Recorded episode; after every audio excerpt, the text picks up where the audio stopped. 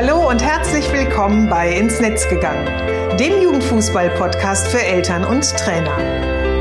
In meinem Podcast zeige ich, wie eine gute Kommunikation zwischen Eltern und Trainern möglich ist.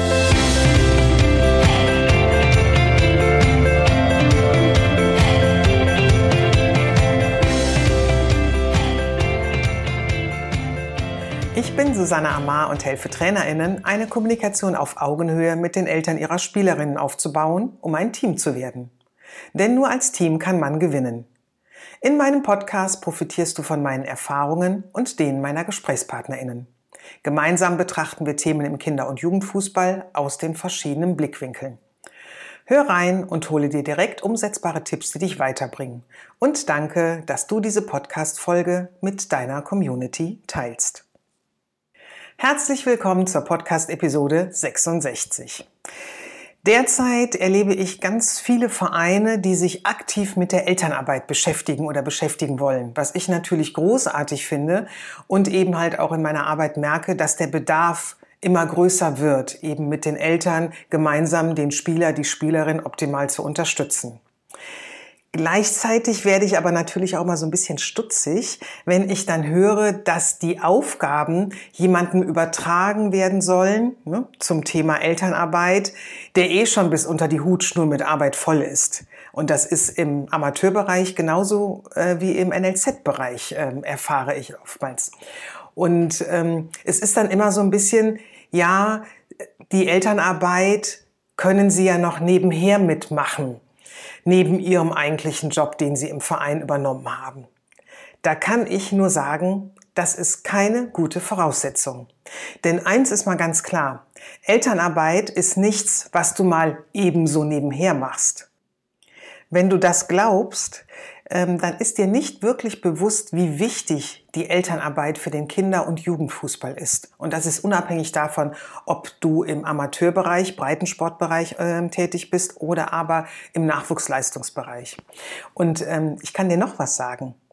Damit, also mit dieser Haltung, Meinung, Einstellung, mit diesem Gedanken, bist du auch nicht wirklich alleine. Viele Vereine schenken der Zusammenarbeit mit den Eltern nicht die nötige Aufmerksamkeit und nehmen sich damit auch wirklich ganz tolle Möglichkeiten, nämlich diese Ressource Eltern optimal zu nutzen. Diesen Rohdiamanten, den lassen viele links liegen. Und dabei ist es ja nun so, dass Eltern einfach schon da sind. Ohne die Eltern würden deine Spieler, deine Spielerinnen größtenteils gar nicht erst zum Platz kommen, ähm, weil eben viele Eltern allein schon den Fahrdienst übernehmen, auch wenn sie sich nicht mit dem Sport unbedingt identifizieren oder Interesse für haben.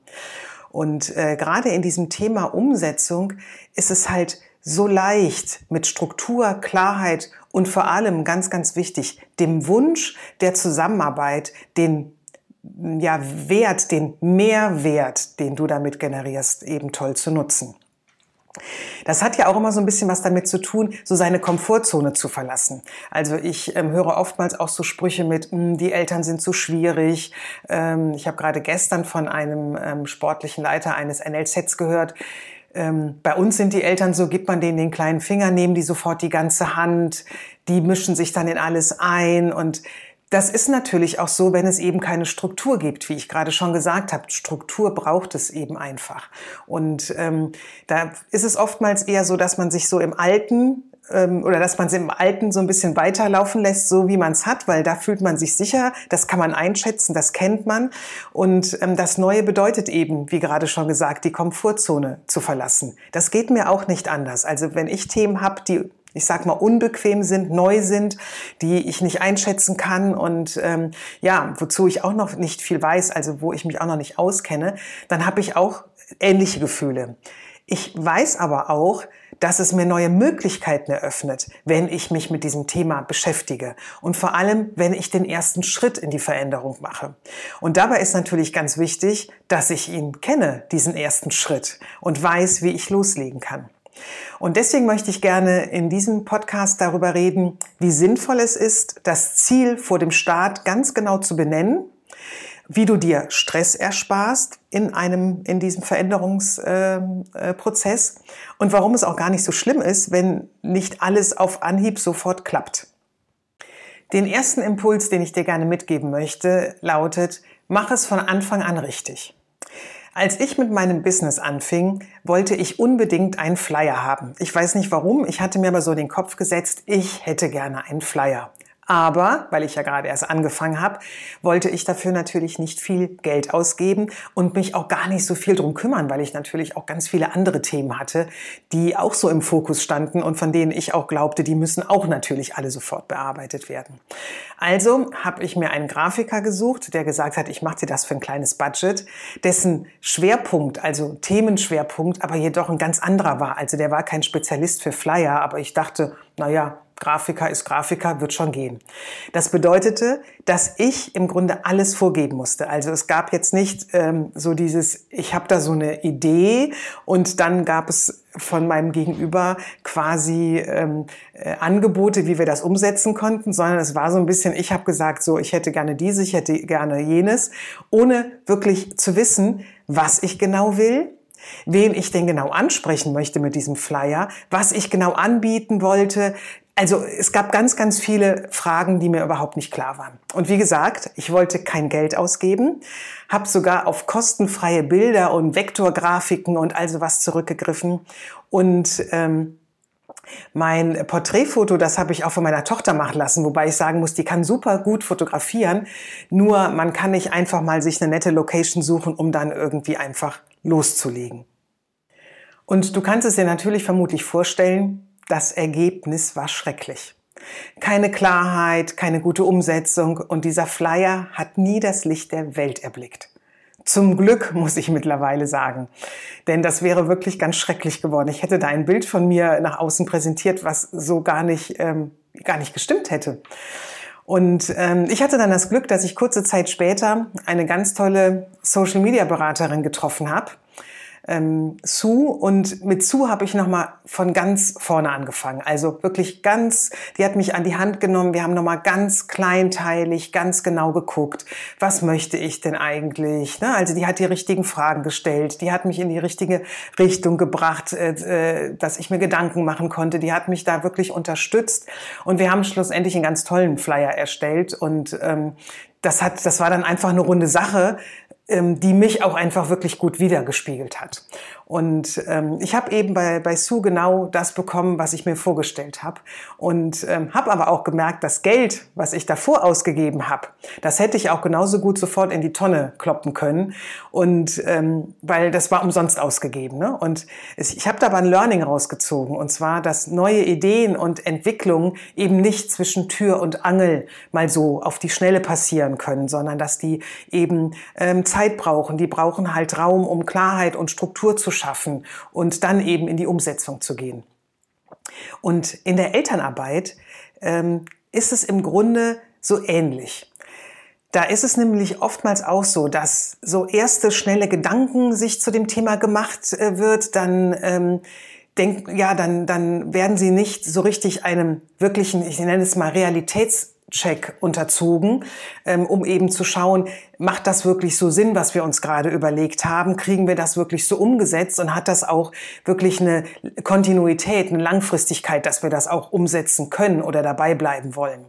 Und ähm, es wird auch meistens eben mit dem Ziel begonnen, ohne die Schritte wirklich so ganz kleinteilig, wie ich es dir gerade bei mir erklärt habe, ähm, dahin zu kennen. Und weil es ja auch oftmals, das ist bei ganz vielen so, nichts kosten soll. Ne? Elternarbeit soll nichts kosten, ähm, ist ja eben auch nur Elternarbeit, wird es dann gerne bei irgendeiner Person im Verein angedockt die es eh schon gibt, die eben eine Aufgabe dort eh schon hat und die das jetzt auch noch mit übernehmen soll und die damit oftmals heillos überfordert und überarbeitet halt auch einfach ist. Und damit ist eine, ja, eine tolle Idee, eine tolle Umsetzung, die man sich überlegt hat, mal ganz schnell in den Brunnen gefallen. Und wie du an meinem Beispiel eben sehen kannst, kostet jede Veränderung. Sie kostet auf jeden Fall Energie. Sie kostet dich Zeit, dich damit zu beschäftigen. Sie kostet ähm, ja Personal, Personen, die es dann umsetzen werden oder sollen. Und in den meisten Fällen kostet es eben auch Geld.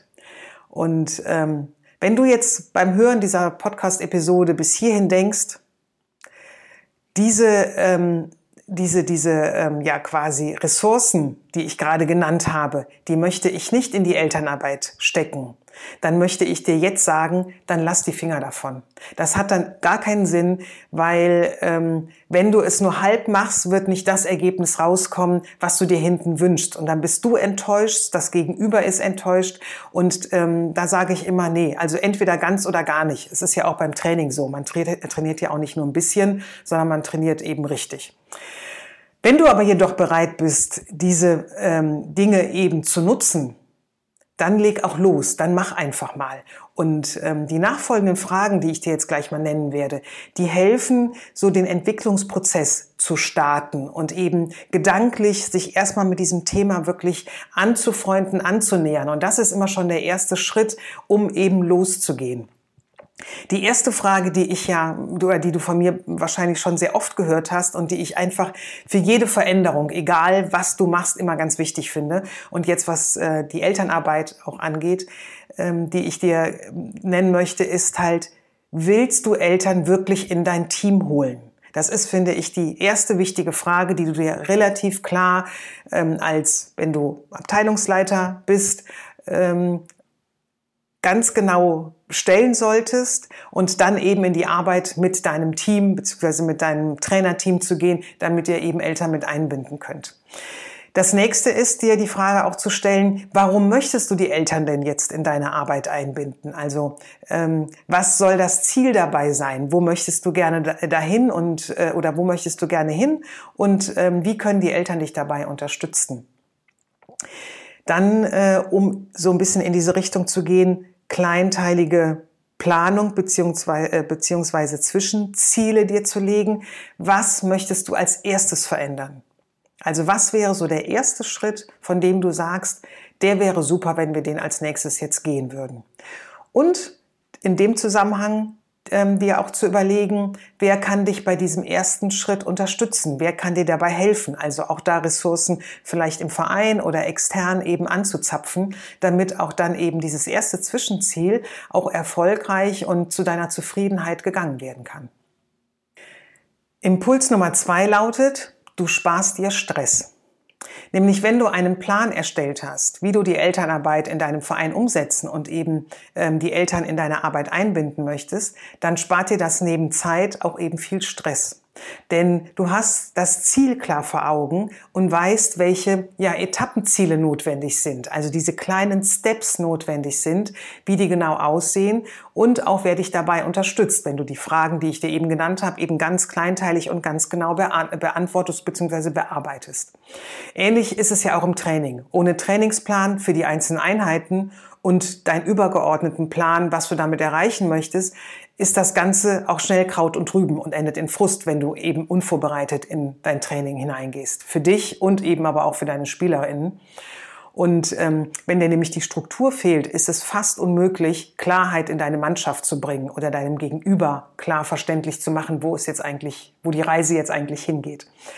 Ähm, sicherlich wird es dann auch in, dem, in äh, diesem Verlauf so kleine Lichtblicke geben. Doch ihr werdet alle zusammen ne, irgendwann entnervt sein, weil die Umsetzung nicht so läuft, wie du dir das vorstellst ähm, und deine Spieler eben einfach auch so ein bisschen ähm, ja, kopflos hinter dir herlaufen.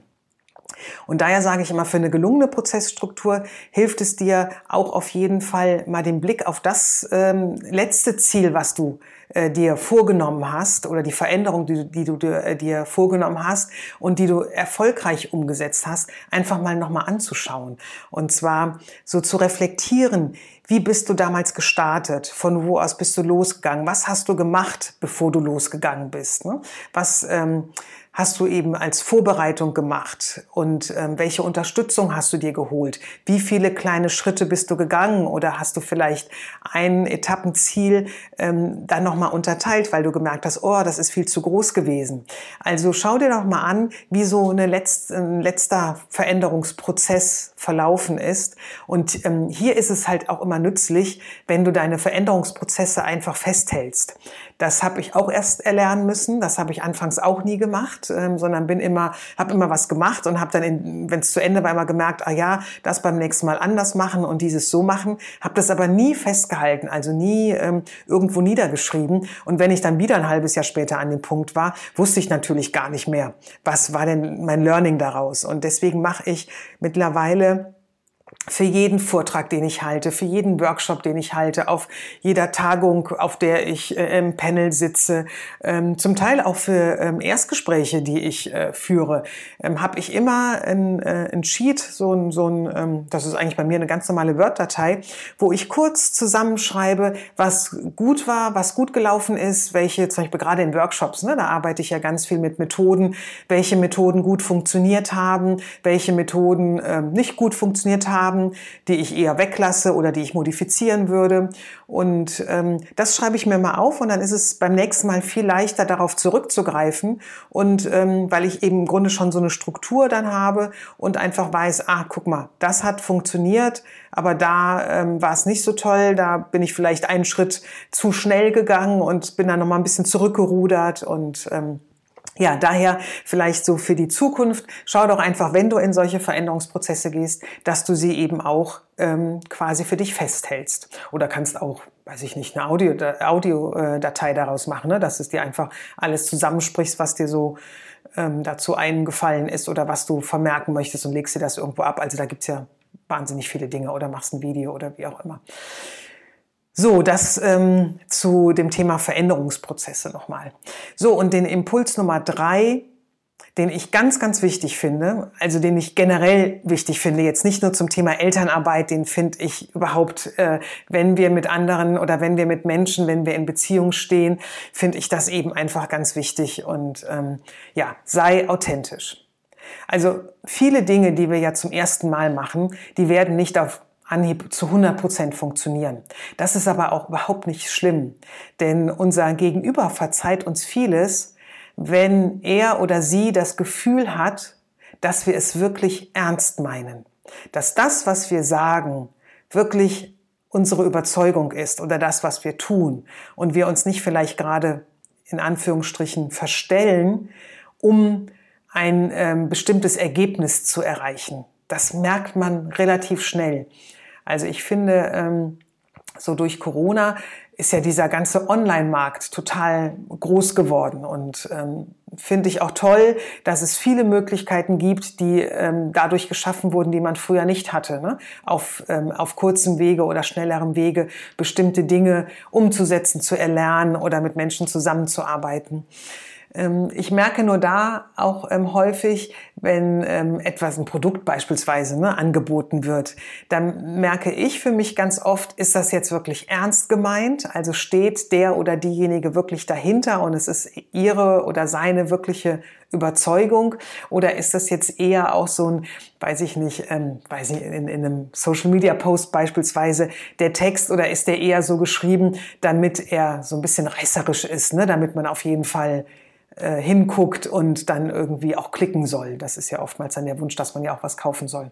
Und ähm, da, also mir ist au, au, ähm, Authentizität, ich finde dieses Wort ja sowas von kompliziert, ähm, also Ehrlichkeit ist mir wahnsinnig wichtig. Und ähm, ja, und das ist auch in der Elternarbeit so die Eltern, die bemerken deine Bemühungen und werden es auch zu schätzen wissen, wenn du diese eine Frage, die ich ja ähm, unter dem ersten Impuls ähm, dir gestellt habe, ähm, willst du wirklich mit den Eltern zusammenarbeiten? Wenn du die mit Ja beantwortest. Und wenn das eben von Anfang an nicht alles so 100 Prozent funktioniert, dann ist das überhaupt nicht schlimm.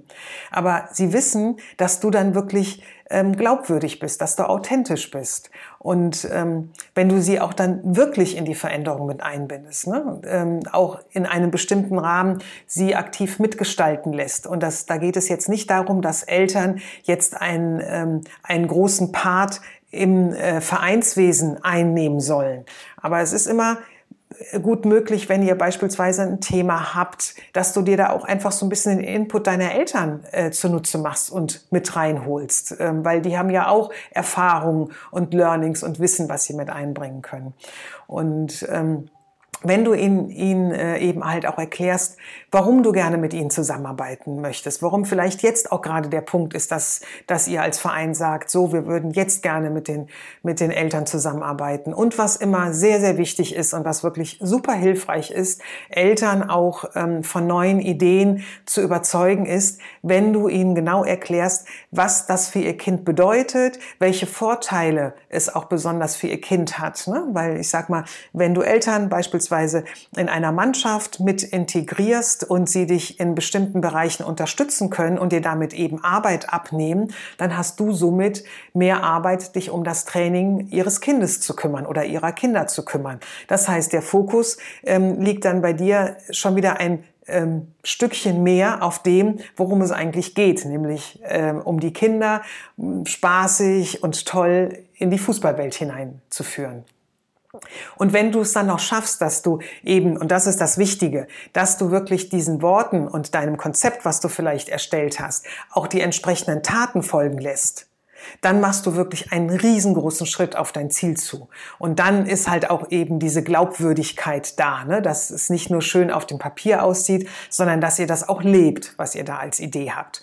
Und ähm, Elternarbeit ist auch etwas, was sich entwickeln darf und was sich verändern darf. Also ähm, vielleicht gibt es am Anfang ähm, Impulse, Punkte, Themen, die euch ganz wichtig sind, die jetzt eben so am runden Tisch ähm, entstehen und dann aber in der gelebten Arbeit ihr merkt, mh, hm, die müssen wir, glaube ich, anpassen, dann ist das jederzeit möglich. Und das ist auch super wichtig, nämlich das zeigt ja auch, es ist eine Entwicklung und äh, es geht hier um Menschen und es geht hier um Beziehungen. Es ist niemand ein Roboter, wo man sagt, man fängt jetzt so an und das wird sich dann immer so durchziehen. Und es kann eben auf diesem Weg auch mal passieren, dass du mal ich gehe jetzt mal so ein bisschen in die Wandersprache, mal so einen Baumstamm überklettern musst oder auch mal nasse Füße bekommst, weil eben die Pfütze einfach zu tief ist oder tiefer ist, als du es eingeschätzt hast. Das gehört aber alles zu so einer Veränderungsreise und ähm, ist dann oftmals auch so ein Hinweis, da nochmal genauer hinzuschauen. Ne? So, ähm, warum liegt denn jetzt gerade da der Baumstamm? Wo sind wir denn da? Sollten wir nochmal einen Schritt zurückgehen, was auch immer super möglich ist. Ne?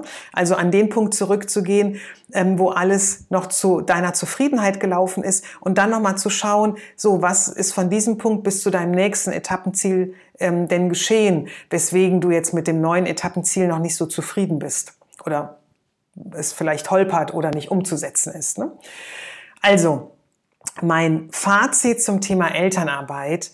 Eltern sind genauso wichtig für den Kinder- und Jugendfußball wie die Trainerinnen und die Spielerinnen. Und um ihnen die gleiche Aufmerksamkeit zu schenken, mache sie wirklich zu deinem Partner und räume der Elternarbeit die benötigte Aufmerksamkeit wirklich und dieses Zuge oder das Zugewandte ähm, ein und das verbunden mit ähm, Ehrlichkeit, dass du wirklich mit ihnen zusammenarbeiten möchtest, das ist wirklich eine super gute Basis für eure Zusammenarbeit. So, jetzt sind wir wieder am Ende der Folge. Den Artikel zur Episode ähm, den findest du wieder auf meinem Blog zum Nachlesen. Den Link packe ich dazu in die Show Notes. Und ähm, ja, ich würde mich natürlich wie immer freuen, wenn dir die Episode gefallen hat, mir eine Bewertung bei Apple Podcasts zu hinterlassen am liebsten natürlich die fünf Sterne.